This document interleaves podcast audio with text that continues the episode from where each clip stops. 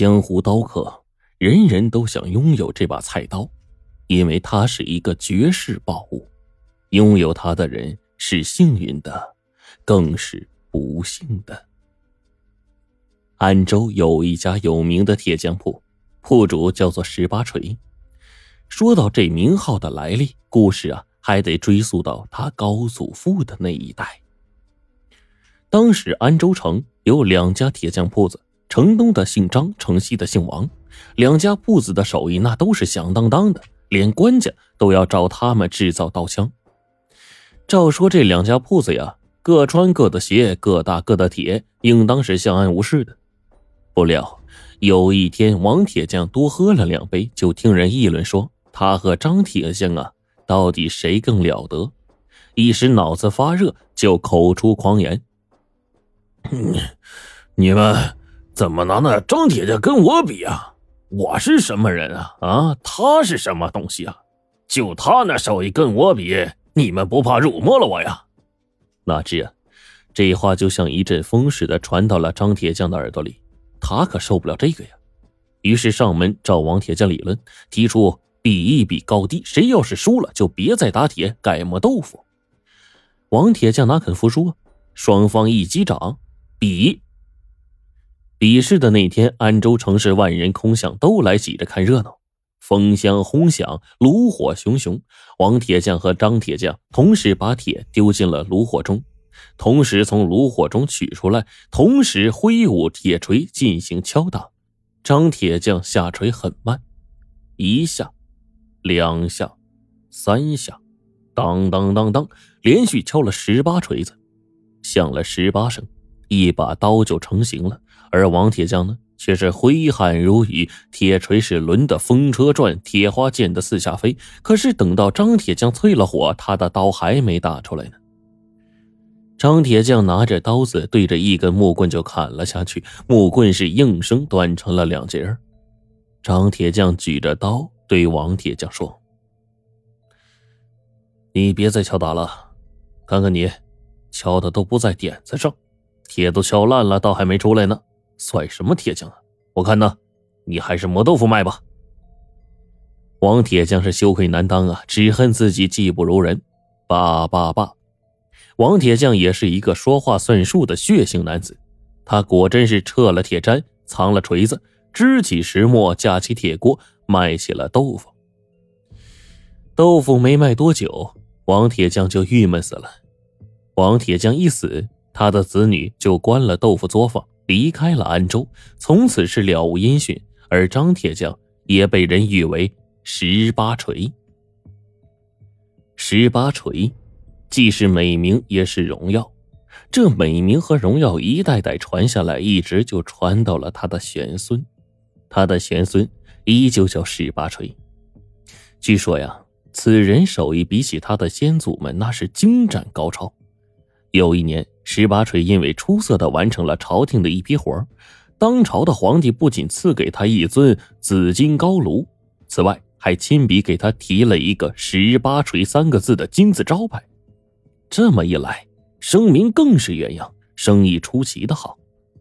弟子三十人，火炉八座，无论是白天黑夜，整个铺子里那是铁花飞舞，锤声叮当啊。这一天。十八锤正在作坊里面训导着几个新入门的弟子，忽然见一辆马车在门前停下了，车上下来一位老人。只见他素衣长衫，银须飘飘，身材清瘦，目光敏锐。他手里拎着两个包袱，进门就要求见十八锤。啊，在下就是。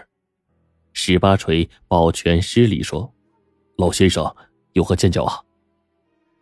老人说：“他来自陈州，自称八先生，这次远道而来，是想请十八锤大师帮帮忙。”老人说着，就打开一个口袋，里面是一堆黄金。十八锤愣了一下，拱手说：“呃，老先生，给这么多钱，是要我打铁的做什么艰难活啊？啊，宝剑呢？还是宝刀？还是利斧啊？还是？”你看，我是使唤那些东西的人吗？老人淡然一笑说：“呃，我不要大师帮我做什么东西，我呀只请大师帮我销毁一样东西。十八锤又是一愣，销销销毁？是的，销毁。老人拎一拎手中的另一个包袱，欲言又止。十八锤见状。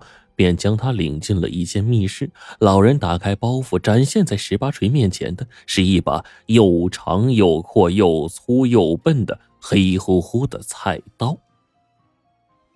老人指着菜刀说：“我呀，请你帮我把这东西销毁了。”只见十八锤望着菜刀，愣怔怔的，没回过神来，又提示道。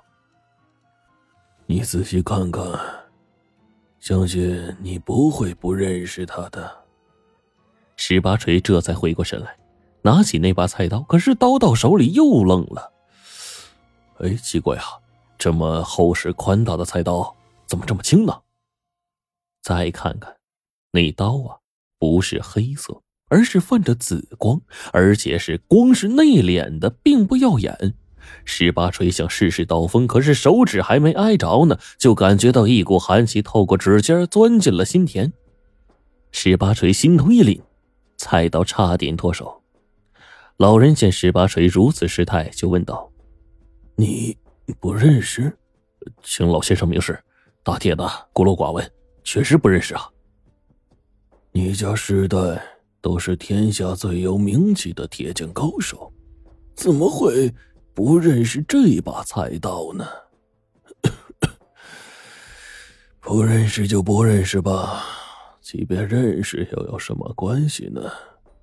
我付钱，你帮我把它销毁了就是。销毁？这这怎么销毁啊？融化，化成铁水。十八锤神色凝重的说：“我虽然不知道这把刀的来历。”却能确认它是件稀世宝物啊！你让我融化掉它，恕我难以从命。我给你金子，你不是手艺人吗？你应该清楚手艺人的本分，收钱干活。哼，你太小瞧我了，我不是你想象中的那种手艺人。这件宝物肯定不会一出来就是件宝贝的。所谓玉不琢不成器，我想这把菜刀，它能成为一件宝物，必定耗去了铸造者许多心血。现在你让我以一个低劣的手艺人的贪欲去毁掉一个心血之作，我绝对不干，给多少金子也不干。你还是另请高明吧。听了十八锤的这些话，老人神情黯然了许多，他轻轻吁了口气说。不愧是名扬天下的一代大师十八锤呀！我实话告诉你吧，我已经找了很多铁匠了，请求他们帮我融化掉这把菜刀，但是他们都是无能为力呀。十八锤说：“我明白了，你来是听说我有紫金高炉。”老人点了点头。十八锤告诉老人。当朝皇帝赐给他紫金高炉，是希望他制造出更加精美的铁器，绝对不是拿它来毁灭宝物的。他见老人被拒绝，显得十分痛苦，感觉到其中必有隐情，于是十八锤亲自沏了香茶，请老人坐下，然后问道：“老人家，你非要融掉它吗？”老人点了点头：“嗯，那么你得告诉我理由。”如果老先生信得过我，跟我说个明白，说的在理，我就帮你这个忙。老人望着十八锤诚恳的样子，长叹了口气，就说了起来。